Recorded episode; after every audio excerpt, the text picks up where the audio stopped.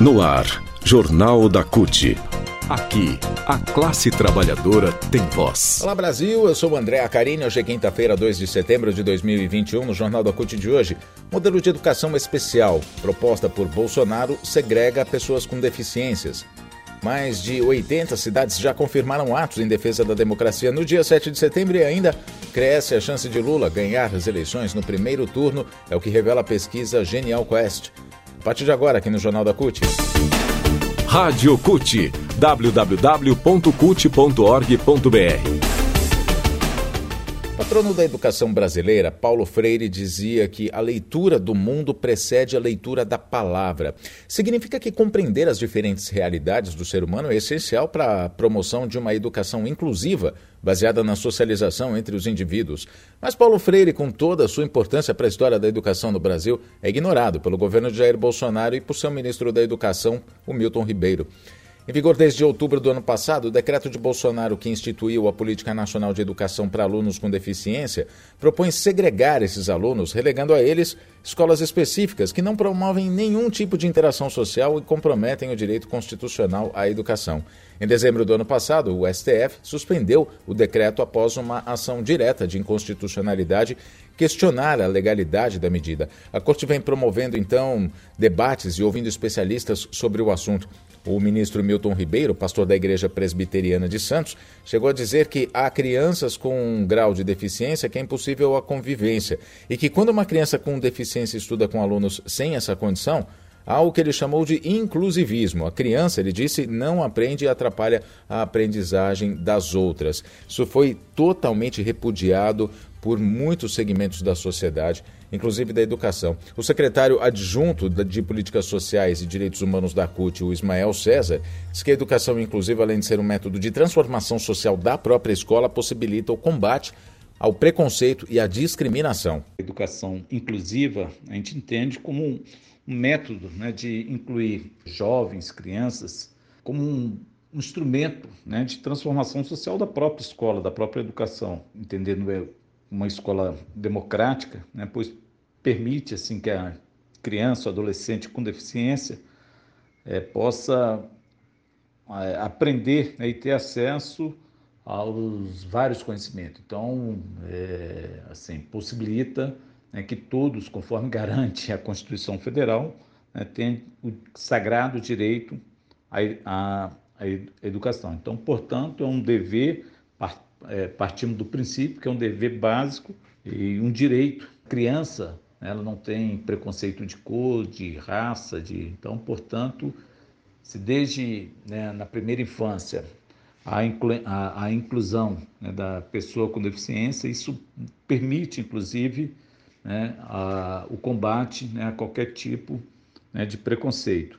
Né? E é inaceitável né, a, a, a, possível política do atual governo, Ministério da Educação, né, em acabar, criar guetos né, e para alunos com deficiência, porque na re, realidade isso reafirma né, todo tipo de preconceito e é antidemocrático. Esse tema tem ganhado ainda mais visibilidade nos últimos dias por causa das Paralimpíadas do Japão. O desempenho dos atletas mostra que a educação inclusiva promove, de fato, a, sociedade, a sociabilidade e, mais que tudo, incentiva o ser humano a conquistar medalhas como os companheiros sem deficiência. Além disso, ainda prepara essas pessoas para a inclusão profissional.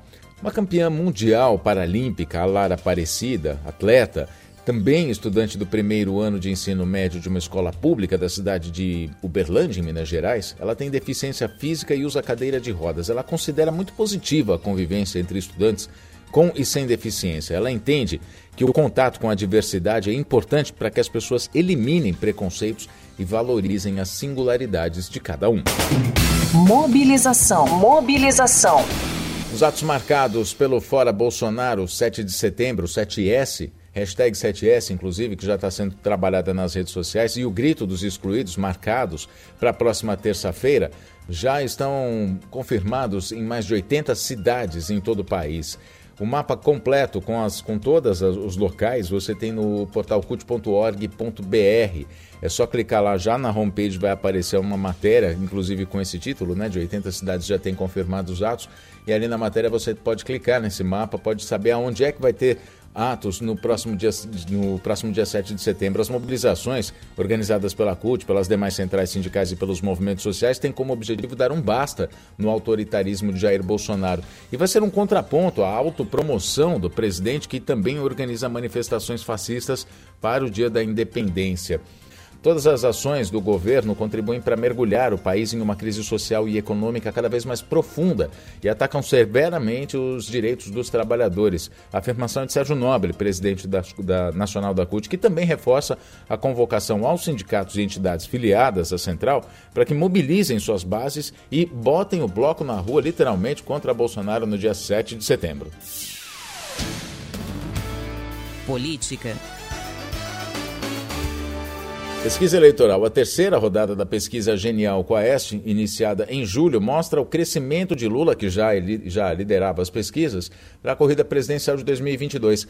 Na pesquisa estimulada, quando os nomes dos candidatos são apresentados aos entrevistados, Lula bate Bolsonaro e os demais candidatos como mostrou a reportagem de Reinaldo Azevedo do Universo Online. Na primeira simulação, Lula tem 46% contra 26% de Bolsonaro. Ciro Gomes do PDT aparece em terceiro lugar com 8%, governador de São Paulo João Dória do PSDB aparece em quarto com 6%. 7% votam em branco, 5% estão indecisos. Quando perguntados se conhecem os pré-candidatos, se votariam ou poderiam votar neles, 58% dos entrevistados disseram conhecer Lula que votariam ou pretendem votar nele. Disseram que conhece, votariam ou poderiam votar em Bolsonaro só 34%, em Ciro 33%, em Datena, apresentador, 33%, Dória, 20%, o ex-ministro da Saúde, Henrique Mandetta, 13%, Rodrigo Pacheco, presidente do Senado, 7%, Eduardo Leite, governador do Rio Grande do Sul, 10%, e a senadora Simone Tebet, do Mato Grosso do Sul, 5%. Na simulação espontânea, quando os nomes dos candidatos não são apresentados, 45% já disseram na lata que vão votar em Lula. Só 23% citaram Bolsonaro espontaneamente. Jornal da CUT fica por aqui. Muito obrigado pela sua companhia. Nós nos falamos na próxima edição. Mais informações, cut.org.br, nas redes sociais CUT Brasil, no Instagram, no Twitter, no Facebook e também no YouTube.